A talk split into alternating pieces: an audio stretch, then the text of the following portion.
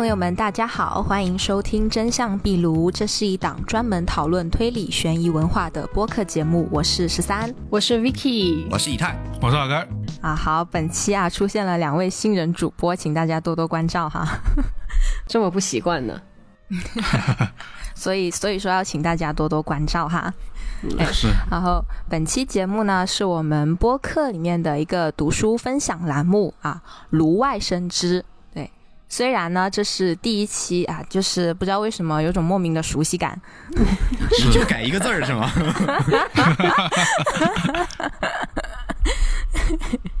嗯，对，就嗯，我就换换了件衣服，然后又来了。对，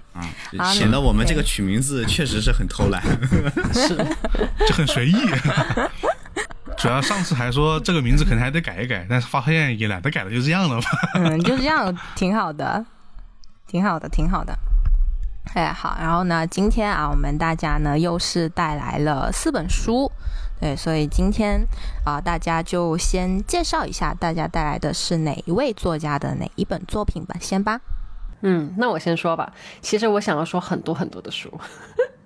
我很我很难去抉择，你知道吗？因为我这段时间读了好多的书，我是去年一整年才读了七八本书吧，我印象中去年对吧？然后今年还没过半呢，我已经读完了十一本书了。就是这个量啊，就是在大家眼里肯定还是很少的，但是就对于我来说已经是翻倍了。就是果然不上班的时间就是很多哈。今年的目标一百本。那那太难了，我看真的很多那个读书博主，他说：“哎呀，今年我实在是太偷懒了，这个没有什么时间读书，我只读了八十本，就是 我都被吓到。”我说一下我这十一本，我可以跟给大家先大概的概括一下：有一本心理学的书籍，然后一本科普类的书籍，两本文学类的书籍，七本推理作家写的书籍。然后和大家说一下是哪七本啊？第一本是米泽穗信的《冰果》，By the way，我真的非常的不喜欢啊！喜欢的朋友不要骂我。我还跟 Vicky 讨论过一次。对，我还跟老哥吐槽过，我说为什么？我真的这个太平常，就太平淡的日常推理，我真的有点难集中。我说本人就是需要刺激的那种，你知道？嗯。我喜欢黑米泽，就是上一次一红推荐那个高阳的盛宴，我就特别喜欢，我觉得好好看，我太好看了。然后第二本宫部美雪的《怪谈百物语》，我也跟老哥说过，《哭泣童子》这一本，对，然后我也很喜欢。然后听说这个系列这一本还不是最好看的，我已经在搜罗其他几本了，但是因为一直没看，就是是因为我看了接下来几本书停不下来，一直还没轮到他。大家应该能够猜到我看谁的时候停不下来吧？该不会是那个马甲很多的男人吧？对，就就比较了解我的。听众就会知道，就我是很喜欢乙一啊，剩下那五本书就都是乙一的。我算了一下，我已经看了十二本乙一的书了，他应该是可以说是我最爱的作家，没有之一。因为我的阅读量实在是太少，所以目前他还是我最爱的作家。那我上半年看的五本乙一，第一本嘞是只有你听到，因为这本当时是我记错了。之前我们出以一专题的那一期，我记成了十三推荐的是这一本只有你听到。然后今年年初我就边看边疑惑，我说为什么？为什么？Why？号十三为什么会推荐这一本书？他不能说一点都不好看，但它真的是好难看呢。我就这白以一都是这样的吗？那我就真的接受不了。然后后面我就找十三印证了，就是我记错了。这他推荐的是。如空气般存在的我，嗯，是的，对，对，那本我我我后面就看了，然后也是很好看的。这我这个是我看第二本乙一，然后第三本乙一是寂寞的频率，也是白乙一，然后也很好看，我也很喜欢。然后第四本乙一嘞是杀死玛丽苏，这本很不一样。这本书里面它的就是短篇风格都很不同，因为它这里面有七个短篇，就是它的书里面短篇呃比较多的一本。然后分别用了他四个笔名，就以一中田勇一、山白昭子、月前摩太郎来写的，然后还用他自己的本名安达宽高来解说的。也就是说，这一本书里面有他五重的写作人格。然后我看完了以后，我就立刻给我妹妹推荐，我说，我就同样我也推荐大家，如果有兴趣的话，可以看看这本书。它不仅是噱头啊。那本书很好，能证明乙一的强大，就是这种文字风格的变化。对，而且很挺厉害，很好看。它这本书里面，你就可以看到各种风格的乙一，然后温暖的、恐怖的、奇幻推理。虽然这里的推理也是日常推理，但是我就很喜欢他的日常推理，和米泽最近那个就完全不一样的感觉。是两种完全不同的风格，完全虽然都是上推理全不同，，对，就他他就是描写这个人性啊，这些这些东西会更。就更多的笔墨去渲染这个吧，就米泽的实在是太那太平淡，太平淡了。对我说，说句是这样的。对我说这么多，你们以为我今天要推荐的是这本《杀死玛丽苏》了吗？那不，我要给大家推荐的是我看了第五本《乙一的平面犬》这本书。原来在我们公司一楼，我记得是放了好久了，我都没有兴趣拿来看一下，因为可能是可能是因为它那个封面吧，我就就就我 get 不太到，就我没那么喜欢它那个封面，就蓝色小狗的那个封面。然后我这次就是因为一口气读了这么多乙一，然后就顺到了它而已，是排排序排到了它。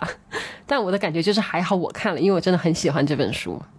平面犬它是一本短篇合集，它一共有四篇，分别是石眼，就是石头的石，眼睛的眼；小初，初一十五的初，就是小初是一个女生的名字；布鲁，布鲁是一个玩偶布偶的名字，以及和书籍同名的平面犬。这四篇短片我其实很难取舍，因为对我来个人来说我都很喜欢。然后我就多说说第一篇吧，然后剩下三篇我就简单提一下。好，就首先和这个书籍同名的这个短篇《平面犬》呢，就讲它讲的是一个看似叛逆的女生铃木，她在她的左胳膊上刺了一只小狗刺青，然后这只小狗它会趁你不注意的时候在你皮肤上到处乱跑，就它的刺青会跑来跑去，然后它饿了，你需要给它刺一些肉块儿，然后它就把那个刺青的肉块给吃掉，然后刺了肉的那个皮肤它吃完了以后就完好无损，看不出有任何刺青的痕迹。没有刺青食物吃的时候，它就会吃掉这个铃木身上的这个痣啊、痤疮啊这种东西。我觉得这个设定还蛮好玩的。铃木的家庭是一家四口，他有一个各方面都比他优秀的弟弟，学习呀、什么各方面都比他优秀。在他眼里，他觉得他爸爸妈妈就是更喜欢弟弟。然后在几次检查中，铃木就发现他们家除了他自己，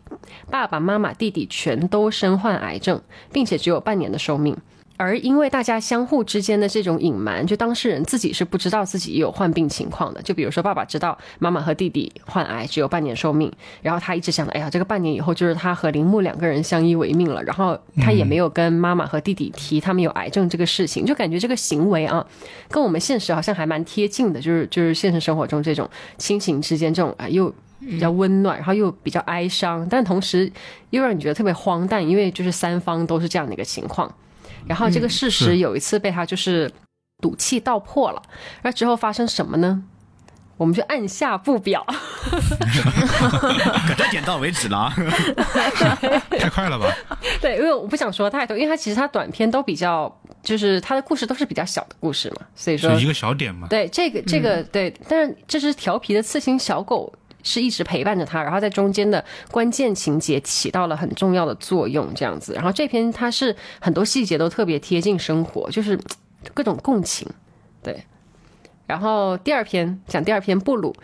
我愿称之为孤独版的《玩具总动员》这一篇里面有几个布偶，公主、王子、骑士、白马，因为是用了特殊的布匹来制作的，所以他们会动、会说话。然后另外还有一只布偶，它是用做前面几个布偶用剩的那些边角料东拼西凑来做成的。然后它就是全脸蓝色啊，然后这里一块那里一块，就是很丑。然后起名叫布鲁，其实就是英文 blue 蓝色的那个音译嘛。嗯，其他版本里面它的名字叫阿兰，就是一样。然后这个布鲁呢是一个外表丑陋，但内心特别善良、美丽、特别纯真的一个布偶。当这几个布偶就被当做是生日礼物被买去了新家，然后布鲁对这个新的环境就是充满了无限的憧憬，但他就是不明白为什么他的小主人温蒂就是不喜欢他，所有人都不喜欢他。然后他做了很多努力，想让自己变得好看，以此来获得温蒂的青睐，就是中间会有些比较。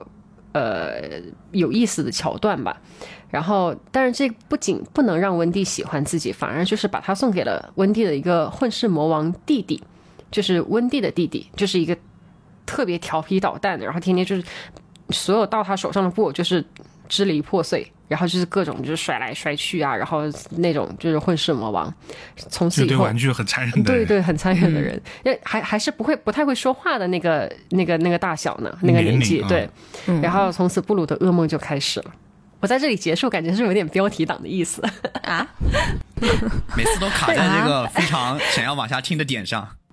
对，就是就是一点结局都不知道，因为他后面的发展就是还，呃，就他这一篇也是比较，呃，怎么说呢？他这篇他的故事不是那种特别跌宕起伏啊，或怎么样，也是一个还就是比较《玩具总动员》的那种感觉，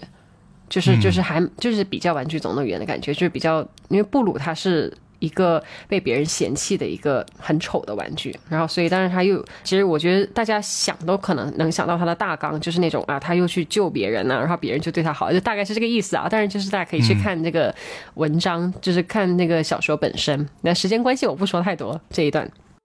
就是个比较偏向于是青少年的这种故事，有点励志温情那种。对我觉我觉得这一本书都可以给青少年看。这一本啊，就我我后面要讲的第一个故事，可能稍稍的有一点点，稍稍有一点点小恐怖，然后然后其他都都都挺适合的。然后第三篇这个小初，这篇我真的很喜欢，但是这篇，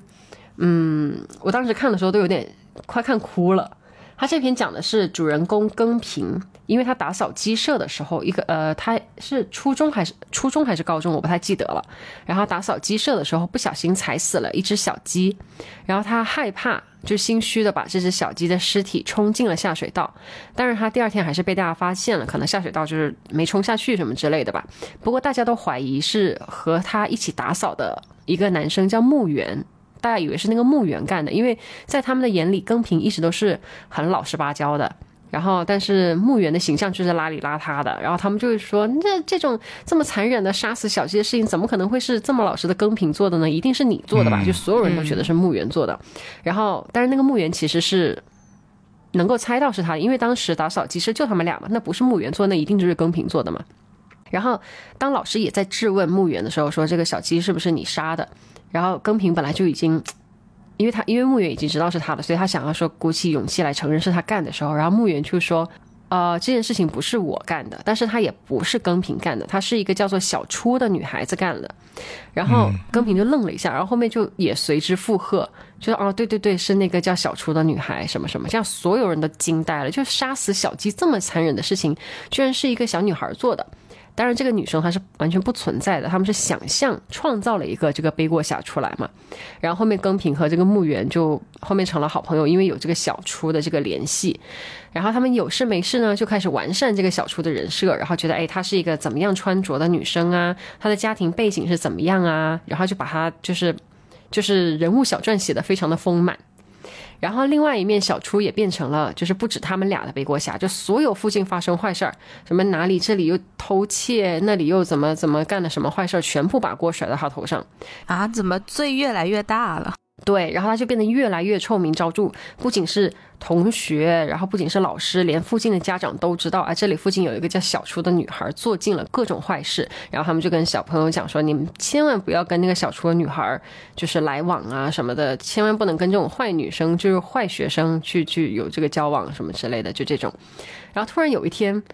耕平和墓园就真实的感受到了小初的存在，就他们能够看到他，能够听到他，就他的一切都和他们安排的这个人设一模一样，穿着呀，然后声音啊，然后他的家家庭啊，就一切都跟他们人设一模一样，只有他们俩能感受到他的存在，就同时可以感受到他的存在。然后后面就是他们三个人之间发生的一些事情。对我大概是讲一些小开头，这整篇的故事完整，很完整，很感人。然后，而且这个幻想出来的这个小初的人物线特别丰富，点到为止，点到为止。就感觉听着像是个做中做的感觉了，就是姨在写这篇短篇小说，然后短篇小说里面还有两个像是男作者一样在写一个人物小传，就是做中做那种感觉。对，然后，然后他就活灵活现的出来了。然后，反正最后的结尾，哎呀，我总是忍不住想要说结尾，但不说不说，反正是个很感动的事情。然后这篇我是有印象的，有印象是吗？哦，对，这篇它被那个小田健改编成了漫画，叫《初》，然后我也看了那个漫画，就很短，开头结尾都做了比较大的变动，然后中间就是呃简略的去把它给给给拼凑起来了，就很短的漫画，可以去看一下，有兴趣的。最后我来讲一下这本书的开篇小说《石眼》。这个故事的开始，它是讲了一个离奇的一个传说。据说山里面有一个女人叫石眼，她能够模仿各种各样的声音来引诱你。比如说你，呃，是一一对夫妻，然后你是刚死了小孩儿，然后你就背着这个小孩儿，可能是想要说上山埋葬他或什么之类的吧。然后他石眼就会。就是模仿他小孩的声音，然后引诱你回头看，然后凡是看见石眼的人都会变成石头，就变成石像。然后据说这个石眼怀里面有一双真正的眼睛，一旦被刺破，它就会变成石头，所以它就不能再出来害人了。这种。然后故事的主人公叫 S 先生，他每一年暑假都会去爬山。然后今年暑假，他和他的同事 N 老师一起去爬山了。他告诉 N 老师，他每年上山都是为了要找寻母亲的遗体，因为他的叔叔和他说，他的母亲在他小的时候去了山里，就再也没回来。S 先生的母亲是一名摄影师，在生完他以后，就是依旧希望可以从事摄影工作。然后家里人。所有人都不认可他，也无法理解他对这个摄影的热情，就认为啊，你应该相夫教子，把你的本分做好，你不应该不务正业，你知道，就是跟就像现代社会这个，嗯。然后 S 先生的母亲就一直在坚持，并且坚信他的作品有一天一定会得到认可的。就最终这个家庭和他母亲就决裂了。然后那天晚上，S 先生的母亲在门口哭着说想看看孩子，就被他的奶奶大骂，并且说要赶走他。他哭到精疲力竭，最后就离开了。有人说在天亮前看见一个身穿红衣的女人向深山走去，孩子被带走，这个作品又不被认可，或许就是万念俱灰的他，就决定去寻死了。然后恩老师这次就是在爬山的时候滑了一跤，无法走路，他的右脚就整个肿了。呃，S 先生就背着他走了一路，最后就是太累就倒下了。醒过来的时候，就发现自己在一个老式的民宅里，就是到处就是浓雾啊，就看不清啊，就是比较诡异的这种画面。那个恩老师还在熟睡，他脚上缠的绷带明显就是已经被人治疗过了。他打算要找这个，就 S 先生打算要找这个房子的主人去道谢，于是他就走出房间去寻找。最终，他走进一个走廊尽头的一个房间，然后就看到一个精致的小木盒呀什么的，然后就准备要看的时候，身后就传来了沙哑的女声，就说：“哎，你怎么你随意进别人的屋子好吗？啊，虽然不是这样口气啊，就是你随意进别人屋子，你这就是不好吧什么的。”当他要准备要回头的时候，却被呵斥：“你不许动，不要转过来。”就女人解释，她就是我只是单纯的不喜欢让别人看到我的脸，并要求他你在这里你要一定要务必遵守这个规则。然后当那个 S 先生就是走到那个院子里面，就发现浓雾下面的黑影，就全部都是一个一个活灵活现的石像。这不由得他就在脑子里面萌生了一个想法，就是这个女人就是或许就是实验。然后并且他们还在就是被子的一角发现了一块红色的布料，这片布料上面的图案和他。身上携带的母亲的照片里面的红衣图案一模一样。就如果说这个女人是石眼的话，那她母亲一定来过这里，并且已经化成了石头，站在院子的某个角落里了。嗯。然后他的那个那个同伴恩老师就一直在作死，哇，我看的我都紧张。就是吃饭的时候试探，就询问那个女人，哎，你是不是石眼啊？然后你是不是看了你的你的人全部都会变成石头？院子里的石头是不是你变的呀？什么的？然后又要求女人当他们的面把一个什么东西变成石头看一看，不然的话我才。不相信你是实验的什么，就老是这样子，然后恐怖片主角那种感觉，对，是的，恐怖片不是主角，就是那种会很早期的就人就没了的那种配角，对，总要有个人去作死，然后剧情才能发展，一直在作死，然后那个女人就就把一只小鸟变成了石头，然后变成石头以后，那个老师就打算。就是偷偷的去找传说中这个实验真正的眼睛，那最后他终于是成功的把自己作成了石头，因为女人就很生气，觉得你们恩将仇报啊！我好吃好喝的照顾你们款待你们，你们还要找我的眼睛来害我，然后就然后就不让 S 先生走嘛。那个 S 先生本来是打算说找到母亲的石像再去回去的。呃，因为他那个石像太多了，他为了避免重复寻找，他说他每找一个他就做一个标记，每找一个做一个标记。但是后面他发现做过了标记被人销毁了，他不断就看到重复的石像，却一直没有看到自己母亲的石像，就让他很愤怒，就是摆明了就是这个女人为了强行留下他故意使的手段嘛，就是不想让他找到母亲，因为找到了他就走了。然后，所以他到处也没有找到母亲的石像，最后他就萌生了要设法夺走实验真正的眼睛，并且将它变成石像的想法。于是他就精心的策划了起来，就把那个实验就是想个办法，然后把那个实验约出来，然后他们两个就正面 PK，最后剩个底，我是就不说了，就是很精彩，我就不透底了，大家去看吧。因为精彩的故事，我怕给我说不好看了。你你你四个东西都留了个底都没说，对对对。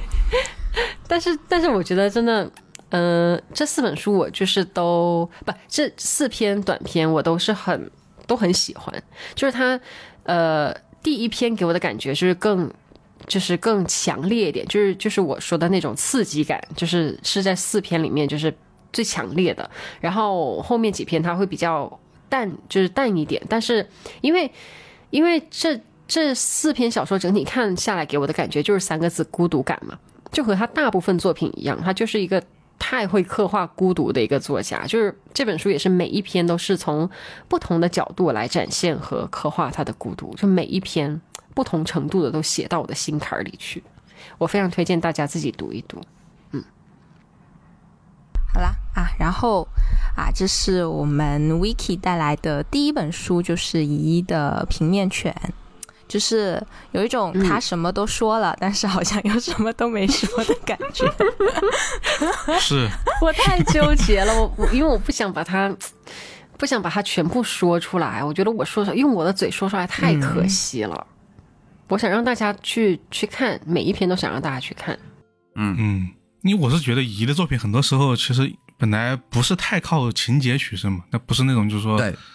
对，就是你说出来的感觉跟你读肯定差别还特别大。是，有的小说差别没有那么大。是，嗯，对。而且姨现在我觉得品质保障挺好的，就一个作家。对，我是觉得如果可以，就是以他个人就已经可以作为一种风格的标杆的话，我觉得就他的作品就是你得要自己去看，不能靠别人去说。哎，好，然后啊，这个是我们 Wiki 讲的第一本书，然后下面是我来分享的第二本书，然后我分享的这本书呢是余华老师的作品。火，我非常喜欢。你这个文字感染力同样超级强，而且是大老师的是，对的，是，对，没有想没有想到我们炉外生枝居然有一天要开始讲余华呢。啊，对，正好我们好像我们是不是在开头没有说啊？没有。就虽然说我们确实是一个这个这个什么推悬疑推理的播客，但这档节目里面每次应该浓度可能没那么高。就是我的我对你标准就是有就行。就总有一，反正总有人会说推理小说，但不是每个人都说啊。对，我在想，我我我这之后会不会 讲驼翁的书啊？对吧？然后先下下一次出现《百年孤独》。对，因为我最近在看那个《被伤害与被侮辱的人们》，陀思妥耶夫斯基，我不知道为什么会看这本书，才看了一半，我已经我已经很痛苦了，太太痛了，这本书看得我难受。我是觉得挺好的嘛，就是之后就可以把类型扩大一下，嗯，就是什么都有，好吧？就反正什么书都看，只会让我们营营养均衡。是，哎，好，让我们来听听十三介绍的。然后我分享的这本书是余华的《第七天》。这本书应该是他比较近期的一本书啦。然后我在看这本书之前呢，其实我只是一个看余华段子的乐子人而已。就是他他他的书，他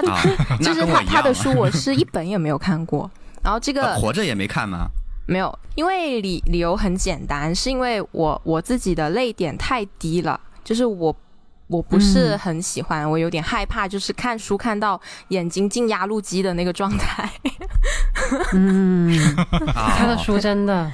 就是会太沉入进去，他的描写，呃，他的情。但是我自己看活着倒还好，他是那种他太过于沉重了，以至于你泪都流不出来的那种，就是一座大山，这个身为人的大山压在了这个头上，只感觉喘不过气。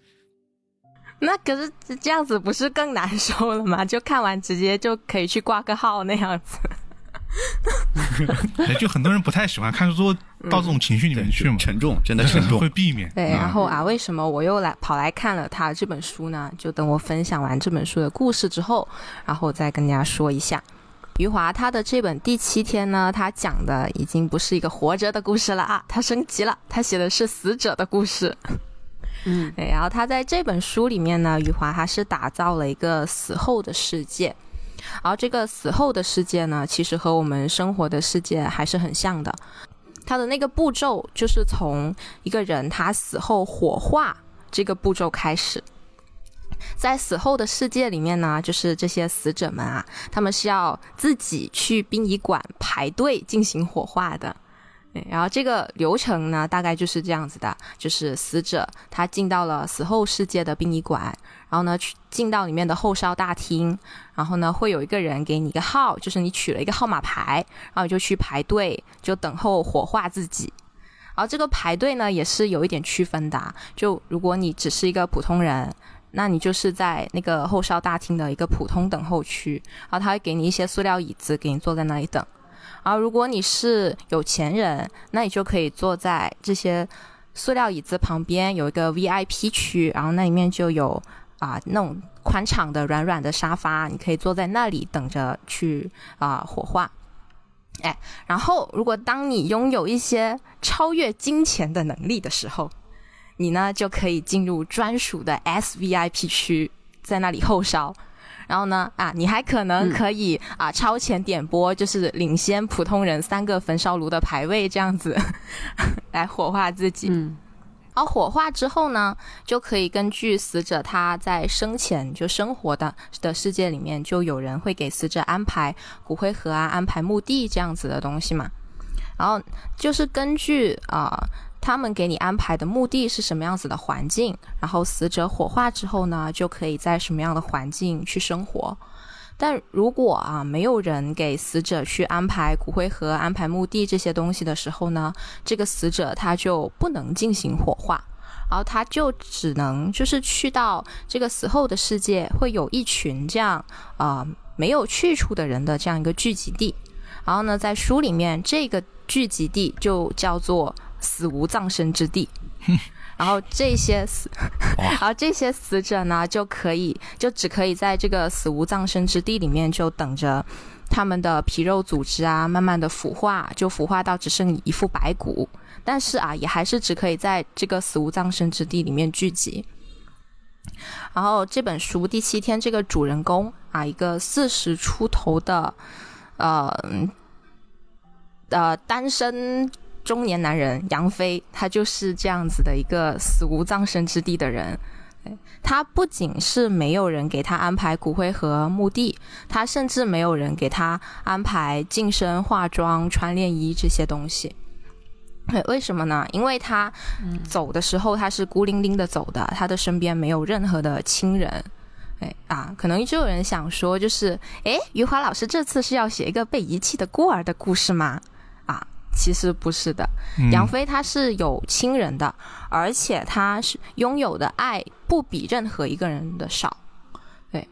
然后杨飞他的这一生呢，其实也比较，嗯，怎么说也比较传奇吧，因为他的出生他是在火车上开始的。杨飞他这个人他是诞生在火车的铁轨上面。然后呢，他的生母是在火车上生下来他的，但是他生母就是在生他的时候，他以为他的妈妈只是以为他是普通的肚子痛，就只是普通的去了趟厕所，没有想到去了厕所一用力，孩子就出来了。哎，嗯，然后因为杨飞是他妈妈的第三胎，所以可能就是会比较容易被生出来，这个也没有很扯。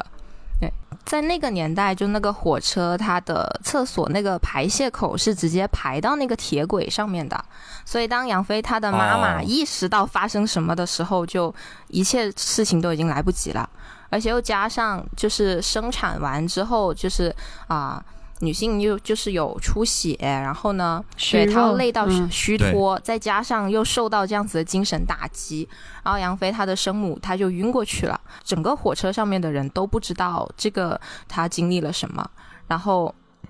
杨飞妈妈她的亲生孩子就这样远离了自己，然后在然后发现杨飞的呢是铁路上的一个工作人员啊，一个火车司机叫做王响。不是的，我刚刚觉得这个情节怎么那么像那个 漫长的季节里面的结尾？只就就是现在看到了火车和铁路，就是 容易串戏。哎，发现这终究还是要让我们蹭一下这个漫长的季节的哎。后后面发现他的人呢，是铁路上的一个扳道工，叫做杨金彪啊，彪子。对，四舍五入我又绕回来。然后呢？他这这个铁路的结缘，总让我想起他最后会取名叫一九零零或一九八零之类的。某个年代，然后啊，杨金彪他就是在铁轨里面就把杨飞给抱了回来。然后呢，杨金彪呢，他啊，在抱回杨飞的时候，他是一个啊，他只有二十一岁，单身，然后而且是做铁路的工作人员，然后为人呢正直善良，虽然啊日子过得不是很富裕，但是未来可期。然后他在看到杨飞的那一刻，杨金彪他就父爱还有责任感就爆棚，当时他就决定他要收养这个杨飞。嗯然后也是因为就带着这么一个小孩，所以呢，杨金彪他就是一直都是单身的状态，对他也没有再去结婚。然后所以呢，杨飞他就是和他的养父两个人就相依为命。后面呢，杨飞呢，他也大学毕业啊，也是正直善良、心思细腻、容易共情。嗯虽然不富裕，但是未来可期。然后年轻的杨飞呢，其实也拥有过一段婚姻，就他的妻子也是那种相貌和工作能力都相当出众的那一种。然后加上杨飞他是大学毕业的人才嘛，所以他在事业上其实也是稳扎稳打的。然后反正就是在相当的一段时间里面，他其实是可以被称为人生赢家的那种状态。嗯那为什么就是这样子的一个啊、理应是人生赢家的人，他最后就是啊、会孤零零的走呢？这个就是要聊到就人生你会经历的四个阶段，就是生老病死。就在死之前，你可能往往还会经历一场或者多场病痛。就哪怕你是一个啊小日子过得不错的这样的一个普通家庭，其实你也很容易被那种病痛来击溃你。那经历了这样病痛的人呢，就是杨飞他的爸爸杨金彪。然后杨金彪呢，他后面就确诊了癌症，嗯然后所以杨飞呢，他就要去变卖他的房子，变卖他的资产来去换钱给他爸爸去治病。然后而且呢，因为他们俩只有两个人相依为命嘛，所以他要贴身照顾他的父亲，所以杨飞也只能辞掉他的工作。后面呢，他们就是他们父子就是盘下了医院旁边的一个小卖部，然后呢，啊，店铺就是用一张帘子隔开，然后店前就是，呃，杨飞他就在前面经营他的小卖部，然后一张帘子后面呢，就是杨金彪他就在他的病床上面去休养。嗯然后因为得的是绝症嘛，绝症是一种就是时间拖得越久，其实你康复的机会就越渺茫。嗯对，然后再再就是等到那个奇迹出现之前，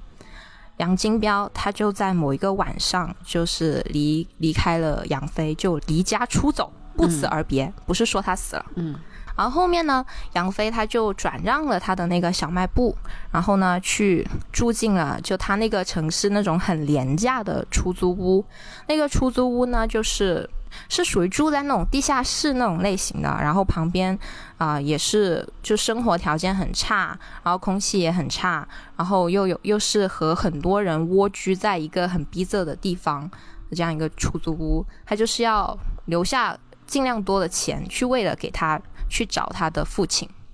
然后杨飞呢，他就找了他的父亲，找了一年多，最后杨飞他是被一场突如其来的意外爆炸把他给送走的。嗯而且经历了爆炸嘛，就是就是人都是被炸的支离破碎的了。然后杨飞他甚至都是炸到那个眼睛和下巴都是去到他本来不该在的地方，然后又因为就没有人给他净身化妆这些步骤，他嗯他就只可以顶着他那个乱飞的五官。又回到他呃住的地方，然后给自己找了一套全白的睡衣，就当成了自己的寿衣。嗯然后去找了一几一件他的黑色的衬衫，就把他的袖管撕了下来，就当成了自己的黑纱，然后就这样自己一个人就去到那个死后的世界的殡仪馆，啊，然后在那里排队后烧的时候，他才知道就是没有墓地，然后殡仪馆是不给他火化的。对，然后这个呢就是杨飞他死后第一天遇到的故事。既然就是在这个都到这个死后的世界了嘛，然后杨飞他最想遇到的肯定是他那个出走了一年多的生死未卜的父亲，嗯。因为杨金彪他是他之前是癌症晚期，然后他加上他出走的时候他身上没有什么钱，所以如无意外的话，杨金彪应该也是会在这个死后的世界了，就他扛不到那个时候的了。嗯然后加上杨飞他没有确切的得到他父亲的去世的消息嘛，所以肯定也没有给他准备骨灰和墓地那些东西。所以说杨金彪他很有可能就是前往了死无葬身之地。哎，然后呢，这个然后杨飞他本人也没有这些东西，所以呢，在后面的几天他也是就是行走在前往那个死无葬身之地的路上。然后呢，又回忆自己啊，人生一路走来经历了一些什么。然后在这一条路上呢，他会遇到很多很多人。然后这些人呢，不管就是有对他生命来说非常非常重要的人，也有也有就是跟他比较相熟的人，或者就是呃，可能跟他生活在一片区域，但是每天只是擦肩而过，他不知道对方叫什么名字的那些人。但是啊。杨飞他现在身处的是死后的世界啊，不是生前的世界啊。嗯，就是说他在那里碰到的那些人，其实全部都已经是死者的身份了。对，嗯，对。所以说那些人他们又是为什么会来到这个世界？他们生前又经历了些什么故事？对。然后这本书其实越看到后面，其实就会发现，其实这是啊一个写这个死后世界人们的。这么一个故事，嗯，就杨飞他只是这个故事里面其中一个故事的亲历者，然后其实他也是其他故事的一个旁观者。然后这个就是余华他这本第七天里面讲的一个大概的故事。嗯，哎，还有一点就是我看了一下余华老师他介绍他这本书的时候，他说到，就他这本书写的有很多个故事，其实都是有真实发生的事件作为蓝本的。嗯。嗯，就是，而且余华他也说到，写进书里面的那些事，都是他看到真实的新闻啊什么的，他觉得就是有些荒诞的事情，然后他就以这个，他要打造这么一个死后的世界，然后把这个作为一个舞台，然后把这些故事给写了出来。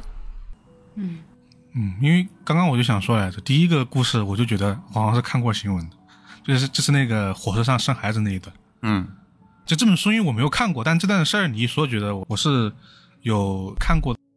这本书我应该是在三三年前左右吧，三四年前看的，已经 一丁点儿也记不起来了。一点的隔那么久，一点都记不起来了。然后刚刚那个十三在讲的时候，我就一点一点的在拼凑回忆，但是我能记得，就是他是我当时可能看完了以后，我也是立刻有分享给我妹妹，让她去看的一本书。就是也是很好看的一本书，我只能记得它的感觉，但是我记不起来具体的内容情节。对，嗯，大家可以就此辨别 Vicky 之后觉得好不好看的标准。对，如果没有分享给他妹妹，说明你说的是假话 啊。是，是姨姨的《杀死玛丽苏》和《平面犬》这两本书我都是看完了。哦，不是，《杀死玛丽苏》我是看完了，立刻分享给他，然后他说好的，加入书架。然后我就说，然后我现在在看《平面犬》。我才看第一个故事，才看了第一个故事还没讲完，可是我觉得这本书也非常好看。他说好的，加入书架。嗯，就就看这个推荐的速度，就推荐的越快，可能这本书越好看。对，是。哎，好的，那我们说回来，嗯啊。然后关于其实这一次为什么看这本第七天的这个原因呢？是因为啊。前一段时间，就我和我的好朋友就约着出去旅游了一段时间，嗯，然后呢，就在这个路上，我们就在聊最近看了什么书，然后呢，这个是我的朋友推荐给我的，然后然后我说好的，加入书架。然后我朋友他当时他只是跟我大概说了一下那个故事情节，他只是说了一下杨飞还有杨金彪他们两父子的故事。当时在路上，我的眼睛就差点进了压路机。啊，对，我记得他就是越到后面，我我不太记得，但他是不是也有个反转那种感觉？嗯，对，就是这这本书就是，嗯，我觉得看到后面是没有想到余华他是会把这个故事这样子圆回来。嗯。对，就是你看到后面的话，你会觉得哦，原来这本书是这个样子的。就是你越看到后面，你就会越对这本书还有余华这个人就肃然起敬的那种感觉。气死了！我怎么不记得？我要重新看一遍。我很好奇，说实话。嗯，哎，然后真真的真的，他这个他这个伏笔回收，我觉得确实是很震震撼到我。哎，然后我也很喜欢这本书，因为这本书它很多描写，还有很多感情的表达，都非常的打动我。嗯啊，但是就是这本书我看完之后吧，我去想要去标记一下我看过这本书，然后才发现，就是这本书其实在读者群里面的评价不算太好。是吗？对，毕竟它是余华的作品嘛，啊、它必注定是要放在这个余华所有作品的序列里面去做比较的，不是说这本书不行，是侠书太厉害了。太牛了。哎，但是，但是，但其实我自己还是很喜欢这本书的。然后，其实大家看看到有喜欢的书，其实也可以先看了再说吧。因为我觉得看书啊，或者看电影啊、看电视剧啊、听歌啊这些东西，其实都是比较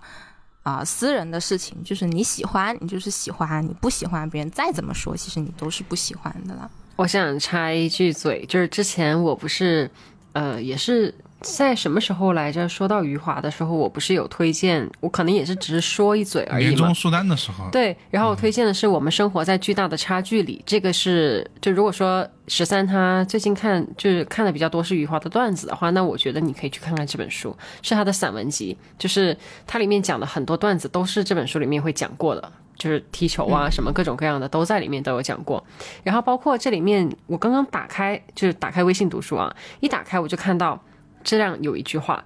他说。他这个是附录，就是第七天之后就写这个第七天的这个事儿。然后有一句话说，而有人批评说第七天的语言怎么苍白、枯枯燥无味，白开水一样。这是我没有想到的。这部小说的语言我非常讲究，修改了一遍又一遍，尤其到一教、二教的时候，改动的全是语言，什么什么巴拉巴拉，就证明他就是他自己本人对这个第七天是非常的在意，然后非常认真的去写他的。嗯嗯，对，对，然后反正余华老师他还是很尊重自己的作品的，嗯。啊，然后反正如果有别人觉得自己喜欢的东西不怎么样的时候，我们也要尊重尊重别人的看法啊。好啦，对，然后啊，我的分享呢就到这里啦，嗯。对，然后我们接下来就到下一本书，好，那下一本书啊是我这边的，然后这本书叫做《这个地狱里的希望》，然后作者是这个加拿大的丹波托洛蒂啊，对，让我想到了你上一上上一本分享的什么？是少林功夫少林少林什么？啊，少林很忙啊，对啊少林很忙，对我还看了一点儿，结果他好像也是需要会员卡。啊，一文计时的书，大多数在微信读书里面是需要。嗯今天我们没没接广告啊，就 只是提到了。对对对，我发现出现的频率太高了。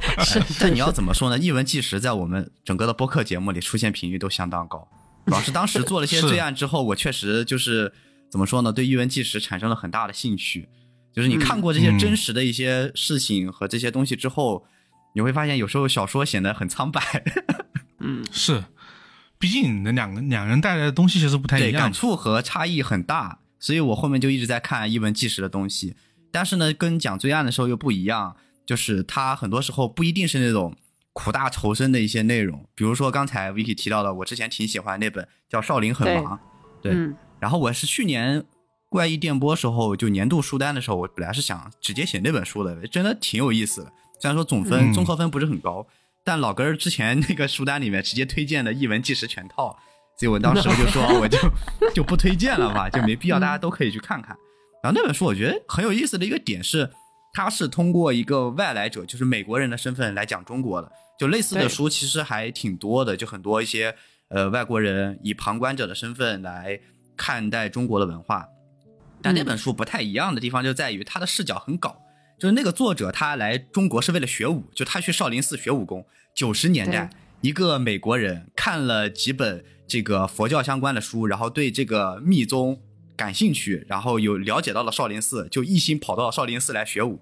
就当时这个北京这个连正经的马路都没有几条，这种情况下他直接跑过来了。然后这个人呢，他是一个学习能力和这个文化感同能力很强的一个人，就他对于中国的这些事情吧了解的很快。就举个例子吧，就是书的这个开篇的时候，有一个人，然后应该是河北的一个某个武林大师吧，就民间的武林大师来少林寺就踢馆，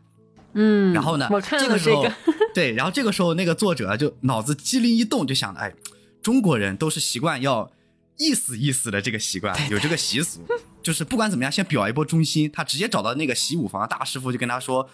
方丈啊，这个大师让我去吧。然后呢，我代表少林惩戒一下他。然后呢，他自己想的是，哎，我作为一个外来习武者，首先呢，我这个功力不强，然后呢，我又不能代表少林，但我表一波忠心呢，我这纯赚一波人情。这大师傅不可能真的让我上对，不可能真的 派我上。那，大师傅呢说，好吧，那你上吧。然后他当时就懵逼了。但怎么说呢？如果他想到了这个中国人这个这个事情的第第一层，那大师傅就是在大气层。那大师傅想的是，那派你去有两个好处，外国人能打得过你，就实现，如果你赢了，对外国人，那你表示我们这个少林寺的这个武功博大精深，我们随便培养了几个月的这样的一个外国人都能把你打赢。然后你输了嗯也没有关系，反正跟我们你不代表少林，对你是个外国人，说白了你是来交换、交流、学习的啊，以武会友，输了也不丢人，不丢少林的面子。关键是我们还能够先看一看这些师傅有哪些招数，然后我们针对性的等正式开练的时候，我们再这个可以针对性的解构一下他的这些动作和技巧。哎，这大师傅嗯大气层，反正那本书就很有意思了。本来是想讲，嗯。那以后有机会再说吧。今天就讲另外一本书，突然被勾起了兴趣。该不会这一季的评论区大家都在说啊，被安利到了少林很忙吧？这本书封面也很有意思啊，是一个大师就穿着少林寺那黄色的那个僧袍嘛，然后非常闲置的走在一个庭院里面，双手背的背在背后的是，一股那大师风范，就感觉他会点什么龙爪手之类的少林绝学之类的，但是呢，他手上呢提了一袋这个汉堡王的纸袋，就看到那个封面就觉得这书就会有意思啊。嗯，然后今天说正事啊，就提一下这本今天要说的这书啊，这本书叫做《这个地狱里的希望》。然后呢，它的副标题就非常的明显，它的内容了，它是无国界医生的故事。它讲的呢，其实就是呃无国界医生这个组织的一些事情。它应该说是一个有着一手的一些纪实的一些东采访，就包括组织从一线的医生、护士到这些后勤管理人员，再到一些高层的管理者，啊，他都有去一些采访、一些记录和关于他们的介绍，以及无国界医生他们这个组织做了很多事情的一个呃总体的这样的一个阐述。嗯然后无国界医生这个组织呢，它叫做书里面还一般是简称叫做 MSF 啊，以以这个简称去呃去叙述的。然后呢，它是分成几个章，我就因为它这个内容是很散的，我就没办法像一个说故事这样的方式给大家整体去说明。呃，我就嗯给大家介绍一下这本书大概说明哪些方向的一些内容吧。啊、首先这个第一章的章节名字叫做“站着就生产”。嗯它这个应该算是整本书的一个序章。它整体讲的是无国界医生，就是 MSF 这个组织在海地这个国家的一些事情。然后呢，开头他讲的这个医生就是叫做这个温蒂赖医生，他是二零零八年九月到达这个太子港的。啊、他一直是在这个 MSF 这个呃，在太子港的一间呃妇女医院里面进行工作的。然后呢，他介绍的就是在太子港这个地方，因为妇女医院它很多关乎到这个妇女的以及孕妇的生产方面的这样一些呃工作事务，所以他看到了很太子港很多当地的一些孕妇生产的地方是各种各样的都有，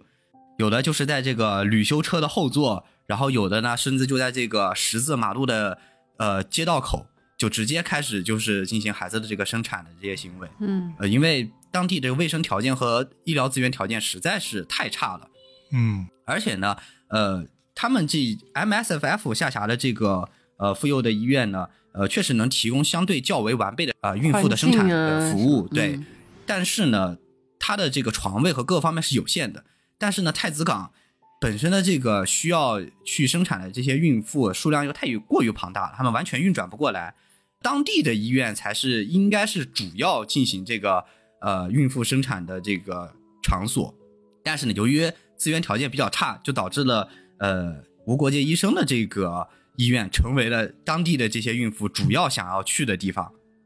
所以就导致他们人手就是严重不足。这算是无国界医生在很多世界各地地方进行工作的一个缩影吧。然后通过这一章呢，他也去介绍了一下无国界医生他们这个组织的一些工作的结构。就他们虽然是叫这个呃医生组织，但它其实是有更重要的是他们有很多后勤的人员，因为你要在当地去建立这个医院，然后你还要跟这个各国政府去打交道，然后呢还要去评估当地的这些资源的配给，因为除了无国界医生以外，还有像是联合国，还有像是红十字会，都会在这个当地有这些慈善啊，还有一些人道主义救援的这些行为。呃，你要如何跟这些部门再去组织和沟通啊，都要有大量的这些其他人员去辅助他们的工作。然后呢，而且还有很多这些呃当地的雇员，因为你外籍的雇员肯定是不够多的嘛，你一次去派去一个任务或者说是一个项目。那么在当地医院，外籍就是外籍的这些雇员能去的肯定是少数。那主要作为这个当地的这个人道主义救援的人，那肯定还是以当地的这些呃人中挑选会比较多，也就是当地雇员啊。所以那个关于第一个这个章节海地的话呢，就是类似于这本书的一个序章，就让你先感受一下啊这个无国界医生这个组织在工作啊以及他们日常的一些。呃，行动活动中会遭遇的一些困难和见到的一些事情，然后呢，最后也是说到了，本来他们想要觉得这个海地的国家已经在慢慢变好了，然后呢，比过去安定了很多，暴力等级呢也降低了，然后政治呢也相对更加安定了。他们准备撤出去的时候呢，呃，结果发生了这个大地震，嗯啊，这对这个地震的严重等级也是很高，当时很多新闻也都报道了。然后在这之后呢，民众又再次变得脆弱了。然后他们预计在可见的未来呢，呃，MSF 呢可能还会继续在长期这里进行他们的这个项目。这就是这个第一章的那个内容，基本上是一个序章。然后第二章叫做比亚法拉和大黄蜂，嗯，这就是讲了这个无国界医生组织是如何创立的。其实也就说了这个呃 MSF 它跟其他的这些人道主义组织呃有一些很大的区别在于什么地方？首先呢。呃，所有人都至少会同意一个点，那就是刚开始的时候，这个组织的创立是跟这个比亚法拉有关。然后呢，这是个什么事情呢？就是尼日利亚东部有一个地区，就是比亚法拉。然后呢，他在一九六七年的时候五月份，他宣布要独立了。然后呢，以至于这个国家就发生了这个内战。呃，起初呢是这个相当于是第一个地方这个叛军吧，就比亚法拉的部队吧，起初是小有胜果。就在两方僵持不下的时候，哎，这个大国就要开始干预了，啊，首先是以美国为首的四个国家呢是支持这个尼日利亚政府的，然后呢，法国呢是支持这个比亚法拉这个地区的，所以呢，就是这个法国的一部分医生就是会到这个比亚法拉的地区是进行这个人道主义的救援，其中呢就包括一个人，他他叫做这个库什纳，是一个年轻的这个肠胃科医生，他这个作用就很大了，因为他确实就是这个 MSF 的创始人之一。而且是个比较主要的这个人物，他当时呢是呃报名了这个法国的红十字会，然后立志是派遣前往这个比亚法拉的，然后与他同行呢也有五十名医生，然后他们到达这个当地的时候啊，简直就是看到了匪夷所思的境地，因为红十字会这个组织它本质上是要保持这个中立的，就它呃不去介入这个当地政府对于呃的一些行为，就是呃他们会尊重。呃，当地政府的这个政治干预，然后呃允许的条件下进行人道组织的救援活动。那么，当地的尼日利亚政府干了个什么事儿呢？就是他们为了迫使这个叛军投降，就让比亚法拉的这些孩童，呃，得不到正常的食物供给，以至于让这些人正在慢慢饿死。但是呢，红十字会由于这个呃中立的这个态度呢，并不去强行的施加干预，这就让这个呃年轻的这个医生库什纳。产生了一些想法，他回国就直接开始发起了各种的这样的一个呼吁人道救援的这样的一些活动。之后呢，在他的一个主要的一个倡导下吧，成立了这个无国界医生这样一个组织。这就是他的一个相对一个大概的一个起源吧，或者说是起源的一个动因。当然了，中间还有很多一些过程啊，有点繁琐，我就不跟大家介绍说了，这可以自己去看书了解了。总体来说，就是跟刚才说的一样，就是无国界医生他们是一个。呃，不受政府干扰，就是我不保持一个绝对中立的这样的一个立场，就是哪怕你有政治干预，我也要介入到最深的层面，呃，介入到这个纷争最乱和最深的层面上去进行人道主义救援的这样一个组织。这应该是他跟其他的一些呃同类型组织区别比较大的一个地方，以至于他在后面也拿到了这个诺贝尔和平奖嘛。然后呢，说实话，讲到这里，我都觉得自己在上课。是，就是那种在介绍无国界 这个医生组织是一个什么样的组织，它的发展历程，它的这个工作模式。啊是的，而且这是第第一节课啊，接下来要说点细节。啊，对，接下来确实就是细节了。然后刚才提到了，对，接下来就是一些具体的例子了。然后就到了这个直接说第四个章节啊，第三个章节我们回头再补充啊，因为第三个章节我有别的一些想说的东西。第四个章节到没没事，老师，我我们自己下去预习一下。布个作业就行了，作业作业。啊，这张可能会比前面要好一点。然后呢，呃，前面只是打个基础嘛。然后这张叫做身处险地的医生啊，这个刺激的就来了啊。呃，为什么呢？刚才也提到了，他们是往往去派出的都是这些最纷乱而且呃环境非常恶劣的一些地方执行人道救援主义。然后呢，刚才提到了这个政治上的这个分析，就是战乱是一个非常重要的因素。呃，因为战地的情况下会导致很多恶性事件的同行发生，比如说传染病、流行病，呃，再加上一些其他的一些自然灾害，因为很多地方都是呃，你知道这些比较落后或者人家发生战乱的地方，大部分在这个非洲嘛，是啊。其实很多时候它的气候条件也比较恶劣，然后再加上一些天灾的摧毁，就导致整体的这个环境以及人们身处的这个情况啊，都是呃身处如同身处炼狱，就如同这个书名一样。然后呢，呃，这里会提提到几个书里面，在这一章提到很多都是在战地过程当中发生的一些事情。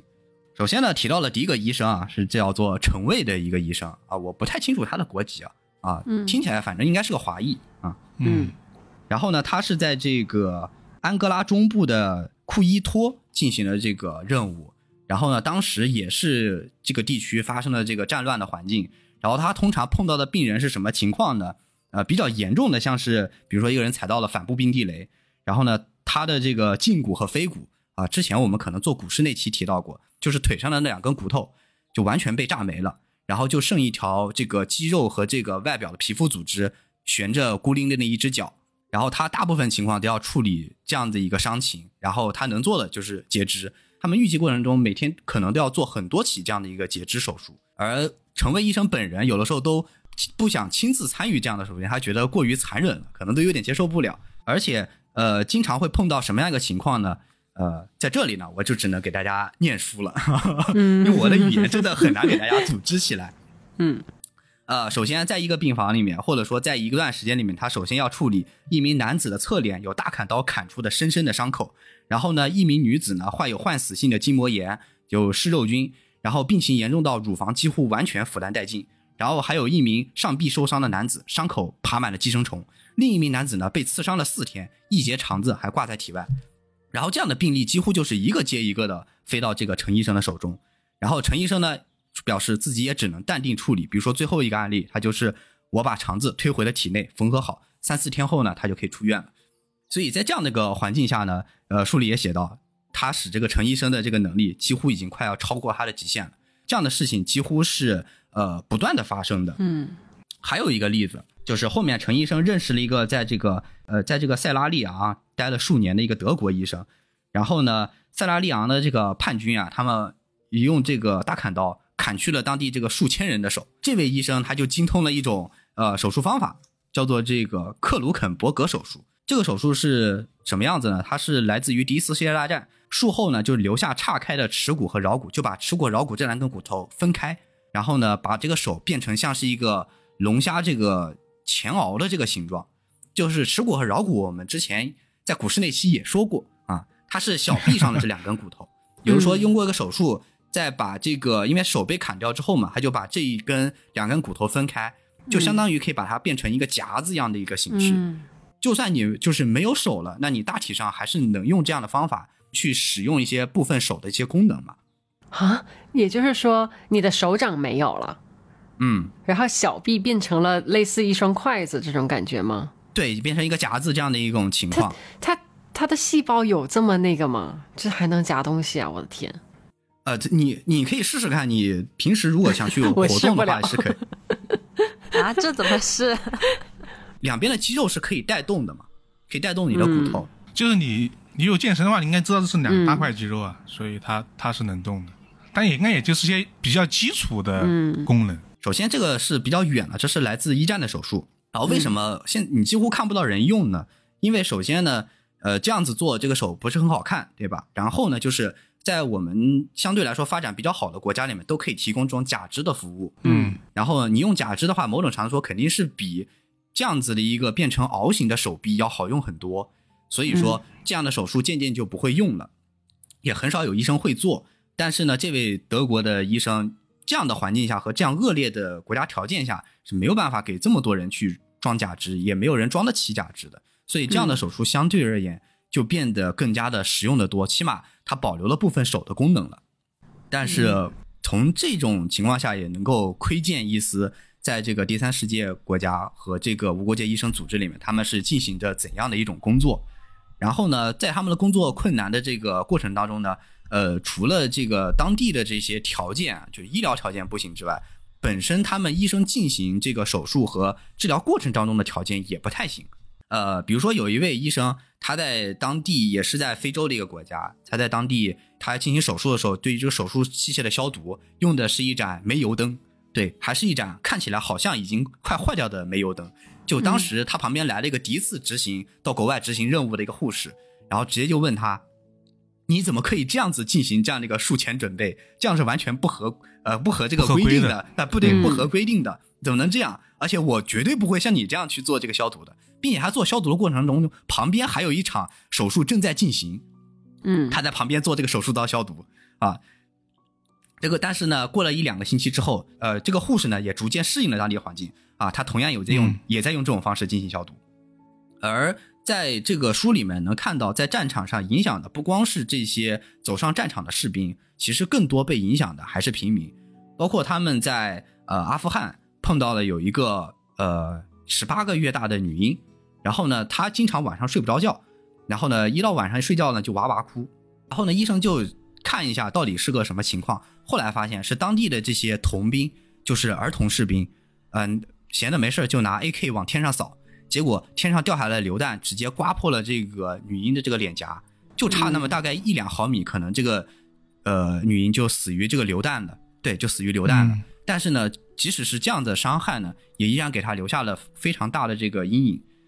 而在此已经说了好几个怎么说呢，在战场上吧，就是很难听下去的一些案例了。但是这确实就是这个无国界医生总体来说需要去面对的一些事情，而不光是这些手术上的这些事情，他们无力为继，还有一些事情是他们要面临一些呃人生生命上的这个安全。比如说，他们呃在医院工作的时候呢，经常要就是当地的这个医疗设施里面，他们经常要防准备这个一个呃掩体的设施，就在医院里面，就是如果发生了炮击啊或者枪战，他们能够到这个掩体里面去躲一躲。但这个掩体呢，通常来说，呃，有一个案例里面说，就是用一个胶带把窗户一封，然后里面房间里面扔几个这样的一个沙袋，然后就当做是一个临时的掩体了。嗯而很多的病人在战场上的时候呢，是非常想要来到这个 MSF 组织的这个医院里面的，包括其他的一些人道组织的这些医院，因为相对来说，这里总比他们自己睡在这些残骸的这些街道啊，以及其他一些卫生状况更差的一些地方要好。嗯，但是呢，首先这个医院它承纳不下这么多人，这轻伤重伤全送进来，根本就治不过来。然后另一方面呢，他们就说医院其实并不安全，因为他们做一会儿这个手术呢，就要去掩体里面待一会儿，等这个炮击回去，继续来到这个手术间继续做手术。然后说不定哪一哪一天呢，那医院就被这个迫击炮给炮击了。嗯而且呢，呃，医生本身的这个人身安全也是得不到保障的。他们在阿富汗的时候，有几次就是一整车的这个呃外籍的援护人员直接被这个塔利班组织在车上就被射杀了。这个事情发生过两次，第一次呢，就 MSF 呢直接全员撤出了这个阿富汗，然后呢去到了这个邻边国家的北部进行活动。然后呢，直到后面他们在跨境进行一些任务的时候，又发生了这个外籍人员被这个塔利班组织呃射杀的这个事情，就导致他们无奈只好全员撤出了这个阿富汗的行动。这也是一个发生的缩影。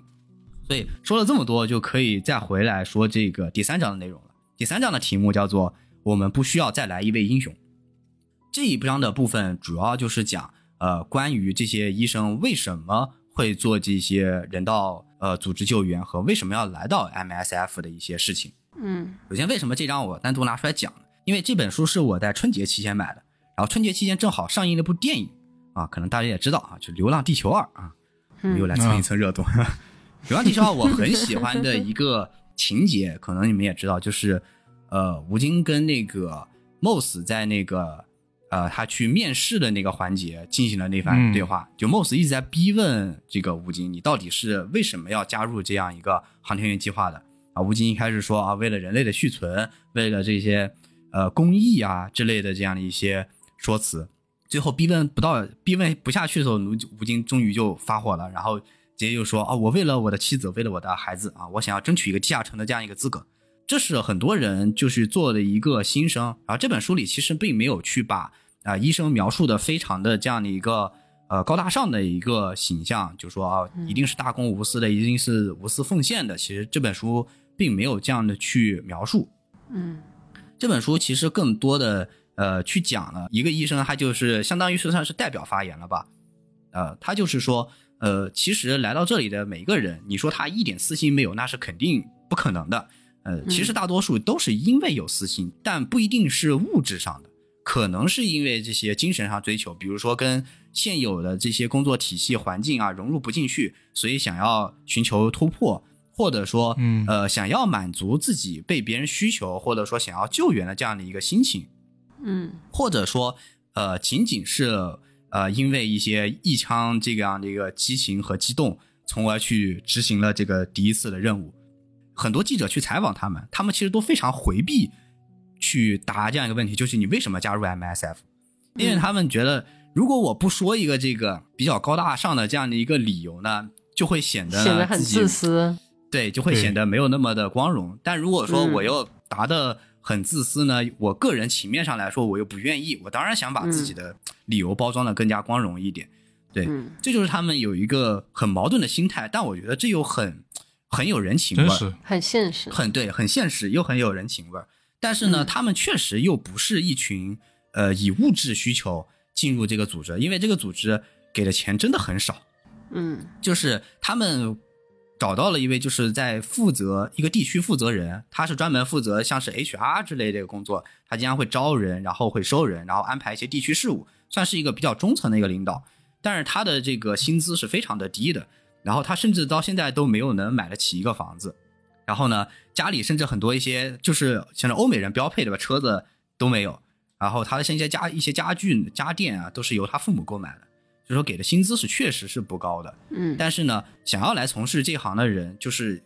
是想要获得物质之外的东西，因为他们的招人标准，说实话是真的挺高的。首先，如果你是医生的话，那么你首先在医术上的能力上得非常的高，而且有相当有经验的这个行医资历，然后经过几轮的面试，他们才可能会招收你。然后，如果你是外勤人员，首先呢要看看你是不是有个什么双学位啊，或者说你这个人是不是精通这个三国以上的语言，或者说有相关的这个联合国就任的这些事务的经历啊，或者说这个业务能力极其的出众啊，就是没有这些以上几点，你这个外勤人员你也是够不上的。嗯所以他们的招收标准是非常高的，但给的物质奖励是很少。所以说，呃，对于他们而言，往往追求的可能就确实是内心上的一些东西吧。但是你不能把它说的非常的呃大，或者说是公益化的，他们确实又是很个人的。所以我就倒过来说，我就很喜欢就是《流浪地球二》里面吴京的那场戏了，因为他确实是把这样一个矛盾点说出来了。展现出来。呃，表现出来了。对，做这样的事情，我不可能不包含公心，但是也不可能不包含私利。对，就是这样一个矛盾的心态去参与到这样的一些活动当中去的。你说吴京最后他说就是那么多人都有家庭，为什么他自己选择留下来去操控那些核弹呢？要不是最后沙溢来救他一下，他也在月球月球上就没了，对吧？嗯是，所以说总会有这些呃人类上的这些复杂的情绪裹挟在里面，呃，才会有这样的一群特殊的人从事了这样的一些特殊的工作。当然了，MSF 也不完全是说主观上的赞许的，他们也非常警惕一些人，就是有些人就是纯粹来找刺激的，不不不排除有些人就是我就想来战地上看看，然后呢，或者说抱着一些建功立业或者说耀武扬威的这些想法，MSF 表示我们要非常警惕这些人。然后为什么呢？最后一章叫做第十章，标题也是非常的简单了，就是你不能指望医生去阻止种族屠杀。就刚才我提到的这些好多个案例里面，就是有医生做的比较好的地方，他们起到了很关键的作用；还有一些呢，嗯就是医生其实能做的事情也只是弥补一些损失了。嗯你不能真的指望就是像卢旺达大屠杀这种事情，就是 MSF 也介入进去了嘛？这种事情能靠医生去阻止，或者说能挽回大量的生命，其实他们能挽回的只有那么小小的一部分了。呃，所以说，呃，如果你指望这个组织来建功立业，或者说寻求某一些更大远大的抱负的话，恐怕是很难的，也是事与愿违的。或者说，我看完这本书最大感想就是，这个组织或者人道救援本身并不是一个理想主义者的温床。就很多医生他们在第一次执行任务的时候，就描写了很多他们第一次在执行任务的场景。他们本来确实是抱着很大的这个宏观理想过来的啊，我要救多少人啊，我能给当地人带去多少这样的医疗上的希望。但其实去了之后，他们会发现这个真的很难做到。首先就是呃，以你个人的力量，你能救多少人？然后呢，你在现代的医疗体系里面，你是能施展医术的，但是在这个穷困潦倒、医疗资源各方面都不充足的情况下，没有药品啊、也没有好的卫生条件，你能施展的空间又非常的小。而且关键就是在施展的过程当中，当地这些大量的人，你这个组织协调性是很重要的。而无论是联合国，他还指出了联合国的一些问题啊，和当地的一些政府、这些官僚，他们在运作的时候不太在乎这些民众的生死，所以说他们每做一次之后，就会感觉离自己的理想差的会越来越远。他们能做到一些事情，但其实做不到的事情是更多的。嗯所以说，为什么我觉得它不是一个理想主义者温床的一个故事，是因为这是其实是一群实践者的故事。他们呃，即使是第一次出任务，确实发现了啊，跟自己想象中的这个事情差距很大，但他们就因为发现自己做不到的事情越多，他们才一直会坚持做下去。包括他提到的几位医生，就第一次去的时候发现啊，完全不是我想的样子，但是呢，他们还依然去接下来去执行各种各样的任务。然后呢，虽然也一次次的做不到，但是他们也一次次的去做。所以我自己看下来的感觉就是，这个组织就像这个一开始他们聊这个创始人的时候是一样的。这个创始人就是怎么说呢？书里面对他不完全是褒奖，但是呃，说他什么表现主义人格啊，容易冲动啊，然后激情型的这种人。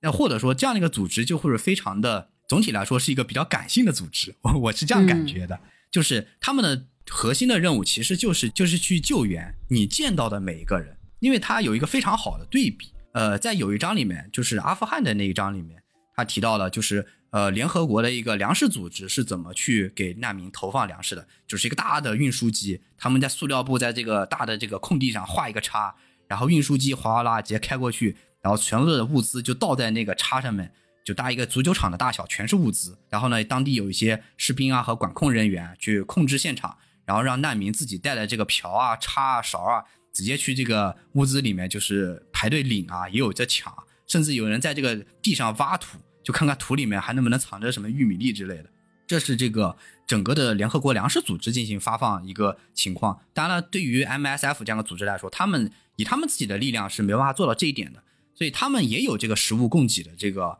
呃工作，他们叫做这个食物供给部。他们的做法是向当地的这些妇女、儿童、孕妇，呃，以及一些老弱病残的这样的一些群体，呃，定额的发放粮食。比如说，你这个刚刚生产的这个孕妇，这个孩子，如果说他的平均体重低于这个平均水平，那么会给你额外的发放一些像是牛奶啊，还有其他这高蛋白的食品，呃，去。呃，对于进行这样一个调剂，也就是说，它其实是这样一个因人而异的一个呃发放方法，而不是一个大范围统一的这样的一个救援。所以说，这个组织，我个人感觉它更像是一个能够去救援他看到的每一个人这样的一个方式，就是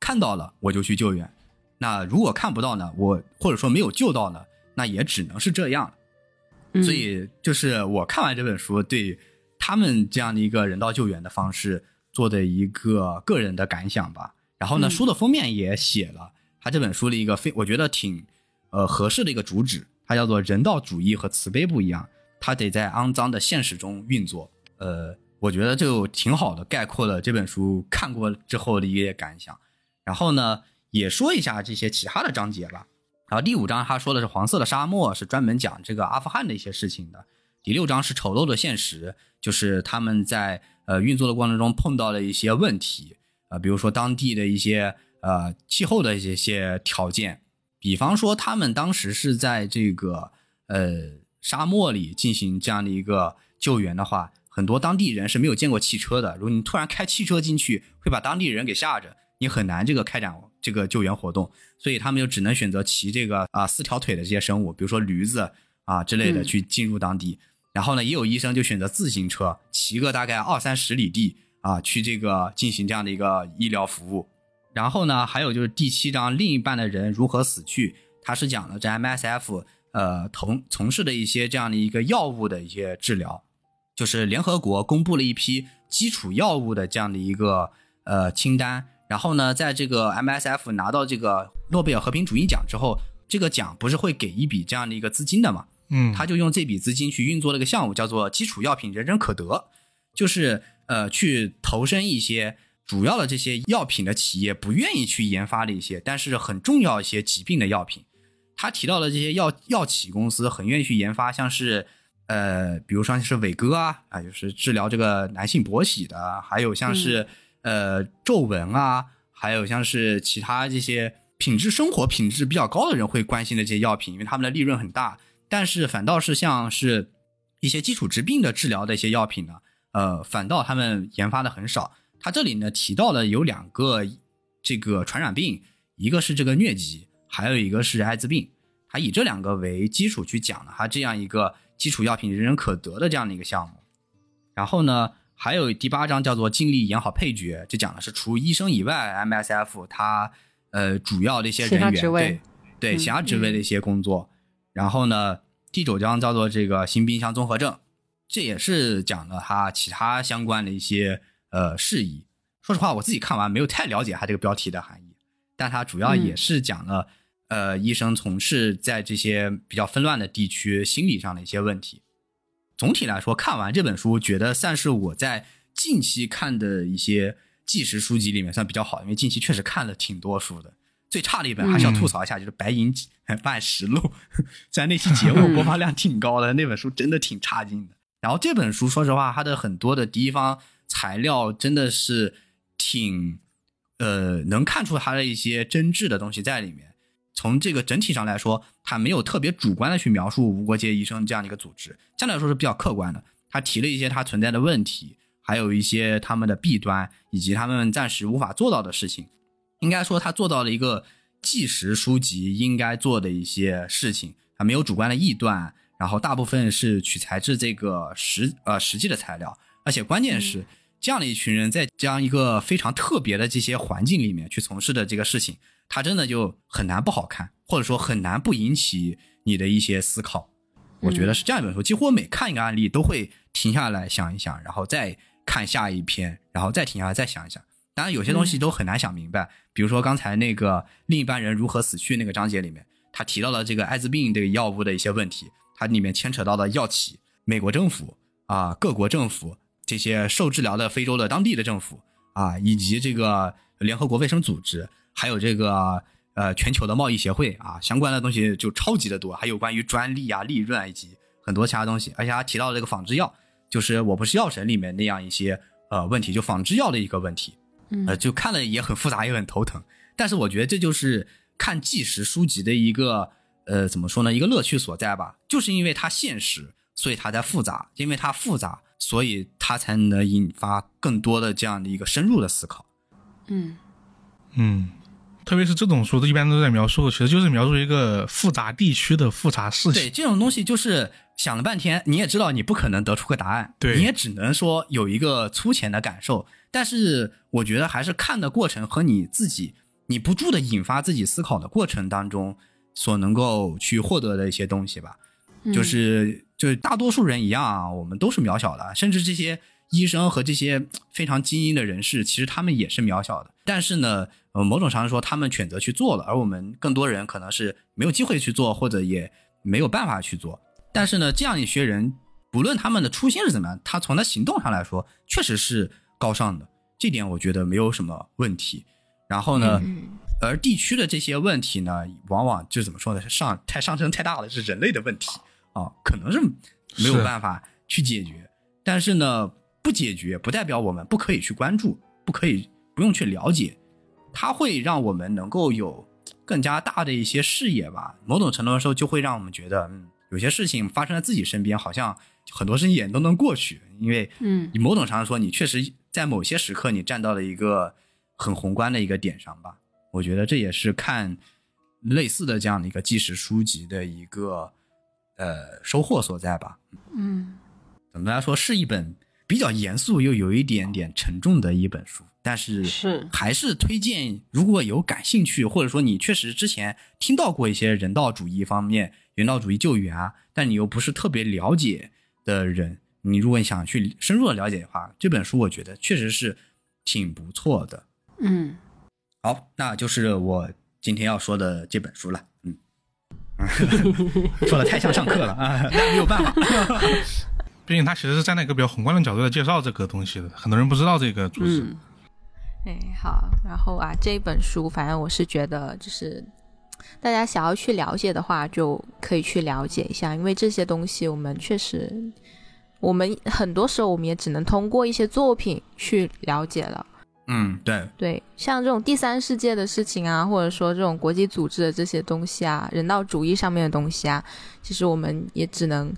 知道知道更这么个东西的存在，但是我们啊，对啊，但是其实有一点就是，这里面的很多国家和地名，如果你看过小约翰可汗的这个奇葩小国系列，你会发现，嗯，这些国家基本上全都会出现在他的这个奇葩小国的这个通辽宇宙里啊，对，嗯，其实就是那些他讲非洲几个比较怎怎么说比较惨的国家呃，吧。对，海地，然后南苏丹、乍得，然后阿富汗啊，这些这些全都会出现，因为这些国家确实因为各种像是殖民主义啊、内部的纷乱啊，呃，出现的问题太多了，包括这些啊索马里啊，嗯，包括了解卢旺达卢旺达大屠杀嘛，都是发生在这样一些地区，震惊世界的这些事件嘛，还有一些战争的纷乱。但是要说一下，这本书虽然说我刚才说的可能枯燥了一点，像上课，但这本书看起来其实是没有那么难看进去的。它总体来说，因为它是从一个日常开始写入的，总体来说笔法是比较好的，你不是很容易就是说看着看着看困那种。它整体来说，因为比较贴近一些真实的事件和人的一些写法，它是比较容易在纪实书里面也是比较容易看进去的那种。嗯，好啦，那我们现在就是今天的最后一本书。好，那最后一本书啊，最后一本书怎么说呢？跟前面的书比起来，这本书是简单直接的，就是商业类型小说，好吧？嗯就是高野和明的这个《恶徒的救赎》嗯。啊，这本书的名字，新书是吗？对新书。然后我这次本来就想的是给大家挑一本新书来讲的，嗯。然后挑了挑，觉得这个可能怎么说呢，就比较适合那种，就大家有时候不会看那种好莱坞商业片嘛，嗯。就看的过程中没什么压力，因为它做的很好，嗯。一直能吸引你去看。然后呢，这本书在此之上呢，还有一些就是对人性啊，对就是思考吧，因为这是本社会派的推理小说。啊、因为高野和明他自己前一本比较知名的、国内卖的比较好的是《消失的十三级台阶》嘛，啊，这个罗翔老师也推荐了一本这个作品，嗯。然后因为这本书可能卖太好了吧，导致读客一直在引他的新书。之前是那个《人类灭绝》，然后这本是《恶徒的救赎》，然后魔铁还有一本 K 和 N 的悲剧吧。那这本书就我觉得可能分在一个七点五左右吧，我自己给他这个打分，嗯。我给他打分的话，呃，他的名字我觉得翻译的有点太直接了，就你一看就知道这本书的主题是什么，恶徒的救赎，啊 就就是一个一个可能有点就是坏的人这种，放下屠刀，立地成佛那种是吧？倒也不是那种，哦就是就是浪浪子回头金不换。教练，我想打篮球。呃，有点那种感觉的意思吧。然后，因为他自己的这个小说的主角呢，他他叫八神俊彦啊，这是他的名字，我就简称为八神啊，这比较熟悉的那名字。然后呢，这个八神呢，他明天就要去住院了，为什么呢？因为他要去捐献这个骨髓，嗯。就是大家可能知道啊，就是有很多这种病症是需要通过匹配骨髓之后才能这个救治的嘛，比如这个白血病的患者，嗯。八神呢，他就是要救一个这个白血病的患者，因为他的那个配对他很稀有。举例子，可能就比如什么这种熊猫血啊，这种嗯。Rh 群型血这样类似的一样，它是另外一个这个这个衡量的标准。然后他在医去医院之前呢，就呃，就准备去自己的朋友这个叫岛中圭二家借点零花钱用啊。大家可能好奇说，为什么这个人去医院捐骨髓还要去找别人借零花钱、啊？因为这个八神呢自己本来就没钱啊，就算有钱呢，也不是靠什么正常渠道来的钱，他就是靠什么就是诈骗啊什么这种方式后他要去捐骨髓，对，就这样的一个人。他以前搞诈骗就是什么呢？就是说搞这种演员招聘，就比如说像那些有着这种演艺梦想的学生们，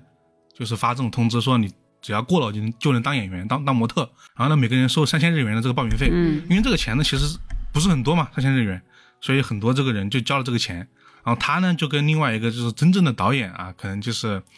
但是实际上没有干什么活的一个人，就装模作样的搞几轮面试啊什么的，然后测试啊，然后最终全部淘汰掉 啊，就来挣这个、这个钱。嗯就他以前就是干这种事儿的。嗯然后呢，到目前为止，八神呢已经是有五次犯罪前科的在案人员了，哇，就不是什么好人哇。案底丰厚哦。对，所以他就这么一个人。这个时候他就讲到啊，他到来朋友家借钱嘛，到了他这个朋友岛中这儿，一进屋呢，其实也没看到人，但是呢，房间里面看这个陈设啊、摆放啊，应该是有人在活动的。然后就在这个时候，他又听到这个浴室里面呢有放水的声音，因为他自己其实跟这个人虽然认识了四个月，可能也比较熟吧，他就直接走到这个浴室门口，把门给拉开了。就在这个时候，八神就看到了一个男人浸泡在咕咚咕咚沸腾着的红色液体之中，嗯空气里面弥漫着啊那种肉被炖烂了的气味，大家可以脑补一下。嗯啊，这是高野和明，不是白井之之啊。但这个画面很恐怖，就是一个人在浴缸里面被炖烂了，就这么一个画面。哇，然后八神这个人，因为他本来也跟这相关的嘛，有有点猛，他就直接就把这个浴缸里面的水呢放干了。嗯他他想看这个人到底是不是他认识的这个朋友，这还能看得出来吗？就还因为他那个其实有一部分是暴露在这个外面的，哦，是要看炖多久了，那只能说是是，他一看就发现这个人确实就是岛中，而且就是已经就是死的透透的，那肯定死透了，没什么好说的。都炖烂了。对，毫无疑问肯定是这种方法多半都是谋杀嘛。嗯但同时啊，这个他因为这个他这个操作，他也不担心现场全是他的指纹。这八神看过这个岛中的尸体之后呢，就发现他的尸体摆设其实很奇怪。首先，这个人的这个岛中的这个左胸有很大的一个刀刺的伤口。其次，岛中呢左右手的大拇指分别与相反一侧的大脚趾用皮条绑在了一起。大家其就是脑补一下，就是、啊是一个两条胳膊交叉在身前身前那个姿势死的。哦，嗯就是把手跟脚绑在一起，然后然后是这个交叉绑的、哦这么一个姿势。然后呢，最后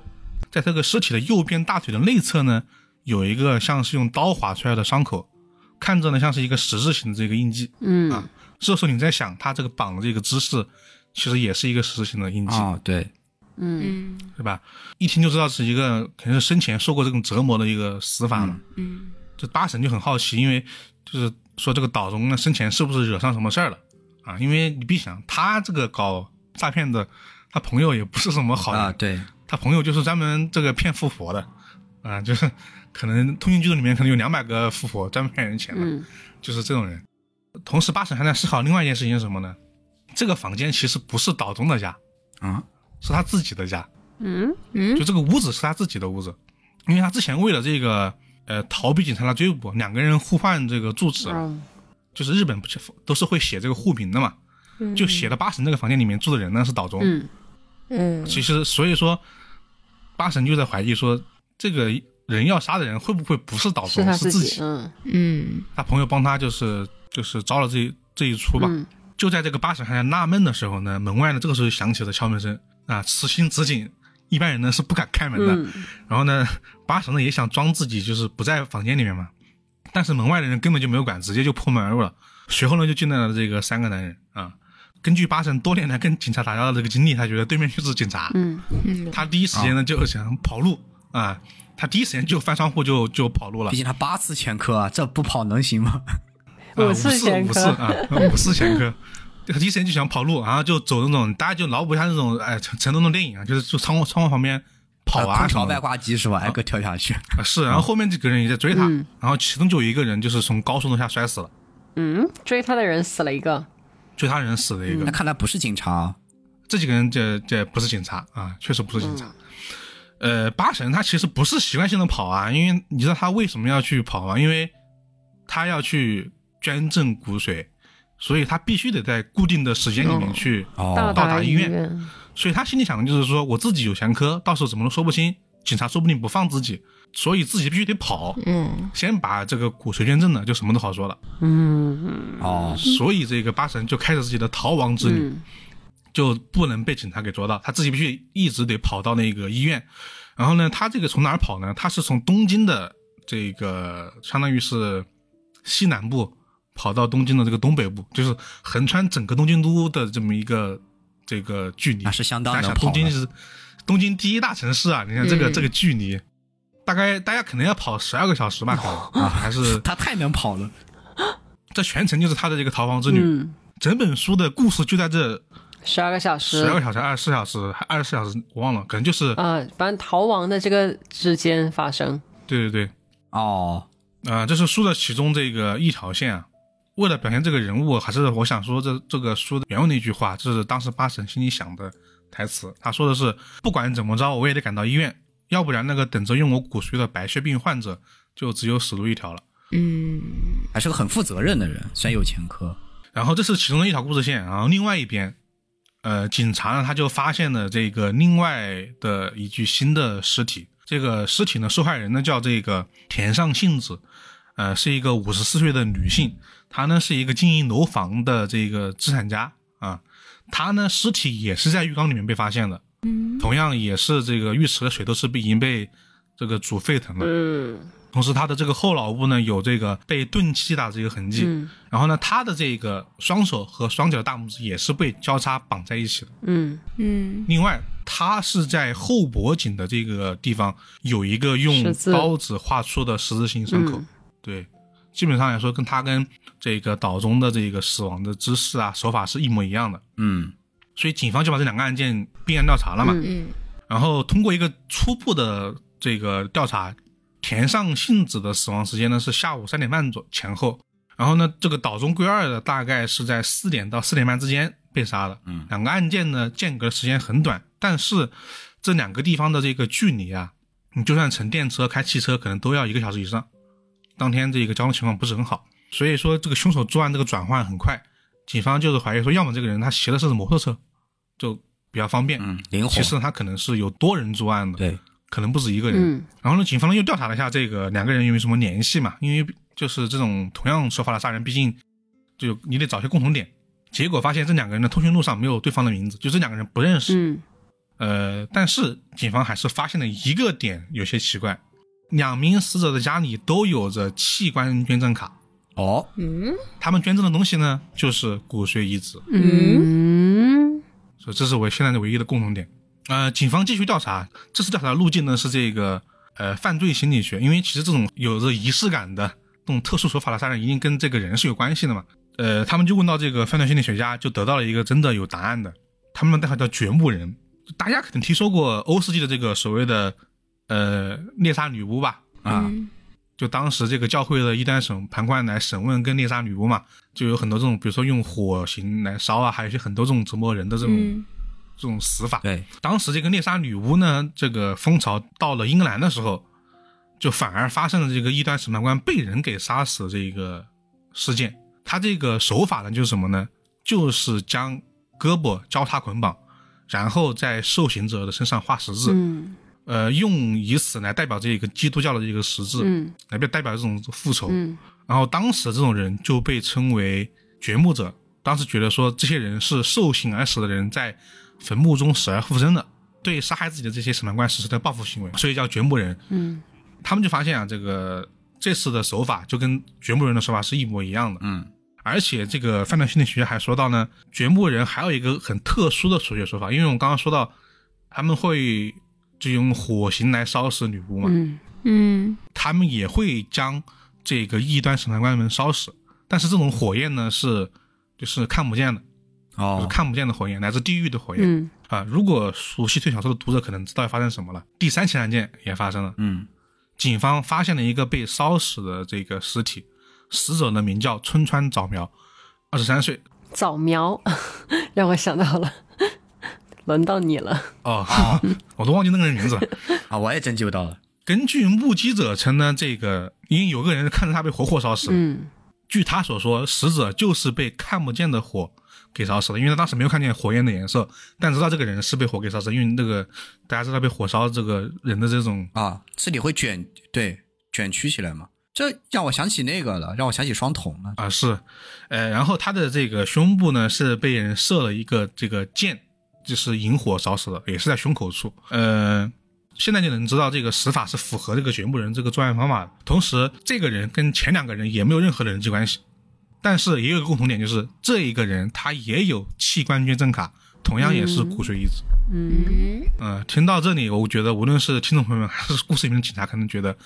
这次掘墓人，我们暂且称为掘墓人的凶手，他的共同点可能找到了，那就是这个和骨髓移植相关嗯但看到这里的时候，以为事情就这样了，那其实不是的，事情没有这么简单啊。在这起掘墓人连环杀人案件的前一年，警方那边其实发生过一起很奇怪的案件。这个案件的起因很简单，是一桩这个兴奋剂的这个交易，卖家呢是二十七岁的这个野崎浩平，买家呢叫这个全藤武司啊，大家就不用记他们太详细的名字，一个叫野崎，一个叫全藤就行了。他们俩之前因为交易过很多次，所以很熟。但那天晚上不知道为什么就就吵了起来。接下来这个事情的经过是根据当时路过那个地方的十一个路人的这个证词来总结的。当时呢说的是两个人互相对骂了一一段时间之后呢，野崎就突然从屁股后面就是掏了一把折叠刀出来。屁屁股后面你这个描述，啊，屁股后面的口袋里啊，裤兜里，屁股后面的裤兜啊，不然就是是很奇怪的位置放着刀啊。他就对着眼前这个拳头就直接捅捅了一刀、嗯啊。那他这个捅完人才意识到旁边还有人看着呢，他就把这个已经倒地的拳头就带到这个汽车里面就是跑了。嗯然后经过这些人的这个报警啊，警方呢就把野崎呢给抓了。但是当时警察为了就是很快的，就是结束案件，在还没有发现全藤尸体的情况下呢，就把这个野崎以杀人罪给起诉了。嗯但其实警察是没有看到尸体的，嗯没想到找了一年都没找到尸体，直到一年零三个月之后，另外一批警方在东京西部的一个小湖泊里面打捞起了一具异常死亡的这一个尸体，它是被这个保鲜膜给裹了很多层的。嗯然后这个尸体呢，全身赤裸，全身也有这个跌打的伤口，胸部呢有一个用刀刺过的这个伤口。嗯警方根据指纹的对比呢，发现这具新发现的尸体就是一年零三个月之前被杀的这个圈藤。嗯而且让这个当时的这个法医比较奇怪在于什么呢？这已经过了这个一年零三个月了，但是尸体完整。甚至不只是完整，这个状态像是刚死的，嗯这让警方调查就很有些有些疑问了吧，算是。嗯呃，警方打算就是说，我们先做这个尸体死亡检测，就能知道是什么内容了。但是没想到的是，就在尸体等待解剖的时候，尸体突然消失了，不见了。警方当时派了人去找这个尸体，一直都没有找到。就是这个尸体叫全程这个人，好就是失踪了。嗯警方里面有内鬼吧？但是这个内鬼就很没有意义啊，就是因为这个人就是一个你偷走这个尸体干嘛？嗯，这个尸体上面有什么值得偷的呢？啊，这是一个这是很奇怪的地方。嗯那我为什么会把这样放在一起说？是因为大家想想，其实这个全程的胸部就是被刀给刺过的，然后所有死者的这个胸部也是用刀给刺过的。嗯，同时，这个掘墓人的复仇手法里面是没有用刀刺胸口这么一说的，只有十字形这么一说哦，所以大家就怀疑说，那是不是这个无论是死者复活复仇，还是有人帮他复仇，可能是符合这个路径的。而且我刚刚不是提到了吗？有十一个目击者，对吧？哦，现在已经死亡的三个人，都是刚刚那起事件的目击者。哦，嗯，现在有一个新的共同点，就是这三个人其实都看过当时这个野崎杀死全城的这个经过，嗯。但当时没有人阻止嘛，哦，因为也很突然。嗯，所以说这条路线好像更加符合凶手的这个杀人动机，因为无论是复仇还是这个死亡的这个伤口，但确实现在他们有另外一个共同点，就是他们都有这个骨髓捐赠的这么一个器官卡，嗯。这也是个很奇怪的一个地方。啊。虽然警察调查了这么多啊，就好像也知道一个大致的路径，然后呢，其实这个时候，呃，有两名警员已经知道的八神可能不是这个这个凶手凶手了，因为八神自己也有这个捐赠卡，他不可能去杀人。但是这一切并没有影响对八神的追捕，因为他毕竟是这个案件的第一发现人，然后呢，他还有 案底在身 他他跑啊，关键是他跑啊，啊，他还在不停的跑，所以就是这个时候就是两边就是混着在一起了，一边是这个八婶怎么在跑，一边警察警察怎么在查案啊。这个我可以简单给大家说说这个八婶怎么在跑啊。首先，他曾上过水上巴士，然后发现有人在追他，被迫跳船游泳。啊，这个时候是十一月啊，哇，他他这是在做铁人三项吗？对，然后他还他同时得保护自己，因为那个医生跟他说了，说你一定不能受什么伤，因为你要战胜骨折的。嗯，然后呢，他还这个骑自行车被警察给追，哦，然后因当当时已经是通缉令了嘛，大家都认都很多人知道他。然后呢，乘出租车，但是呢，发现被司机给认出来了，司机还用这个暗语向警方在汇报，然后就是中途停车跳车 就跑了。中间还发生过一个怎么说呢？他绑架了一个外务省的官员，给他钱，然后帮他查一些东西，因为他当时带走了岛中的电脑。哦，但这个事儿他其实他算是见义勇为吧，因为这个这个外务省的官员他是在招嫖未成年少女，嗯，哦，那，他对这种事情是很不能接受的、嗯啊。呃，反正就是一路跑，就是一路一路这个，最终到了什么这个程度呢？这已经是电影的级别的 那个了。他自己租了一个车，但是呢，租车这个租车行的人认出他来了，就跟警方说了。然后呢，他开的车，警方也开的车，就直接在公路上上演这个哦速度与激情，速度与激情十一，是就是这个为了这个逃脱警方的追捕，以及另外一伙人的追捕，因为我最开始说了，还有三个男人嘛，嗯，那伙人也在追他，现在不是只有两个了吗？嘎了一，个，两个，还有一个后面又出现了，但他就是为了跑，反正就是啊，他以每小时八十迈的速度撞向了旁边的大楼的墙上，啊，八神撞墙啦！开车出车祸撞墙那他骨髓捐赠怎么办？啊，是就你你就很想知道他呃还到底能不能就是捐捐得了骨髓，甚至当时，因为他这个逃跑是从一天跑到另外一天嘛，然后呢，当时所谓一个叫手枪管理规范的这个条例得到了修改，也就是说，在故事里面的明天开始之后，这个当时这个机动搜查员啊，也就是警员们，可以常规配枪了，甚至能够开枪。哦，嗯，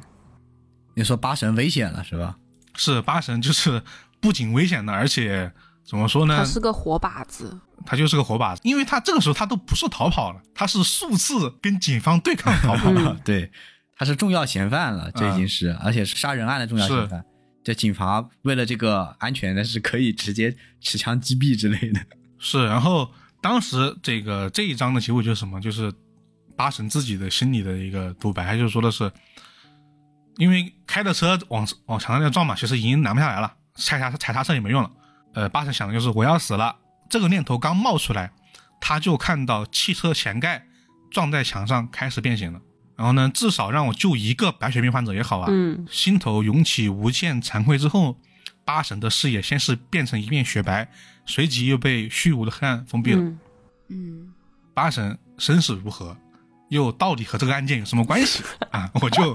不往下说了 你也按下不表了，啊，这个不能说了，这是后面是重大看点了。嗯甚至呢，还有什么呢？比如说凶手这个动机到底是什么，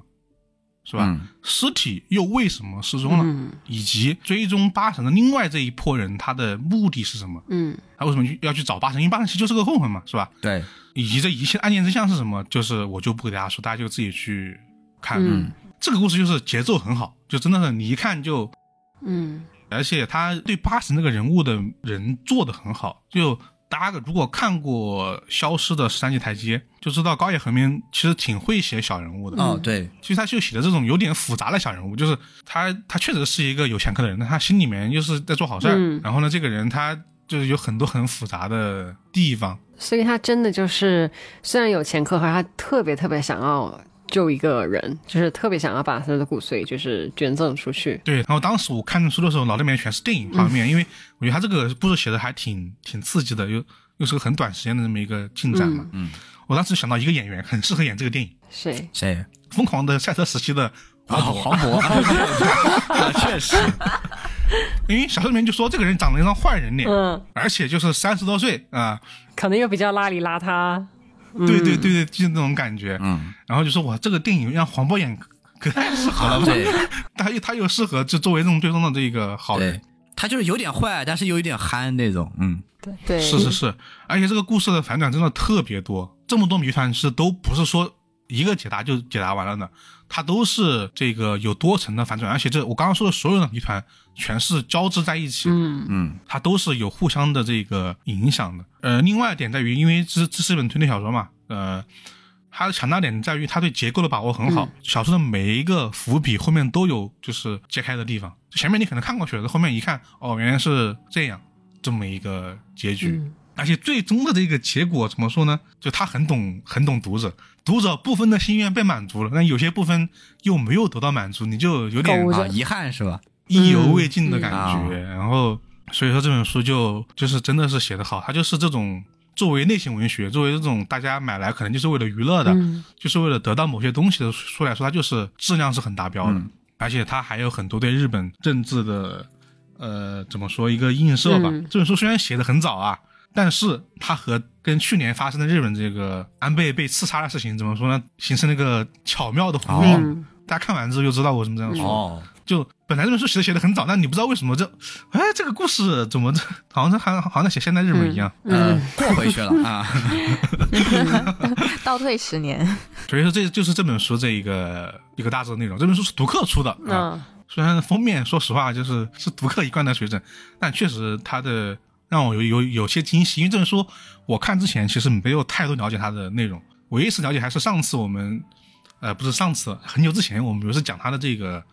出版资讯的时候提到过一次。嗯，当时我这本书当时脑子里面有点印象，我就去翻了看，嗯就没想到带给我的感觉还挺好的。嗯嗯，所以高野和明他就属于是一个很会写故事的人，我觉得。对他真的很会写。然后就是怎么这本书就是同时有喜剧色彩，同时又很推理，同时还有很多这种讽刺啊，对日本社会的一些问题的揭露啊，嗯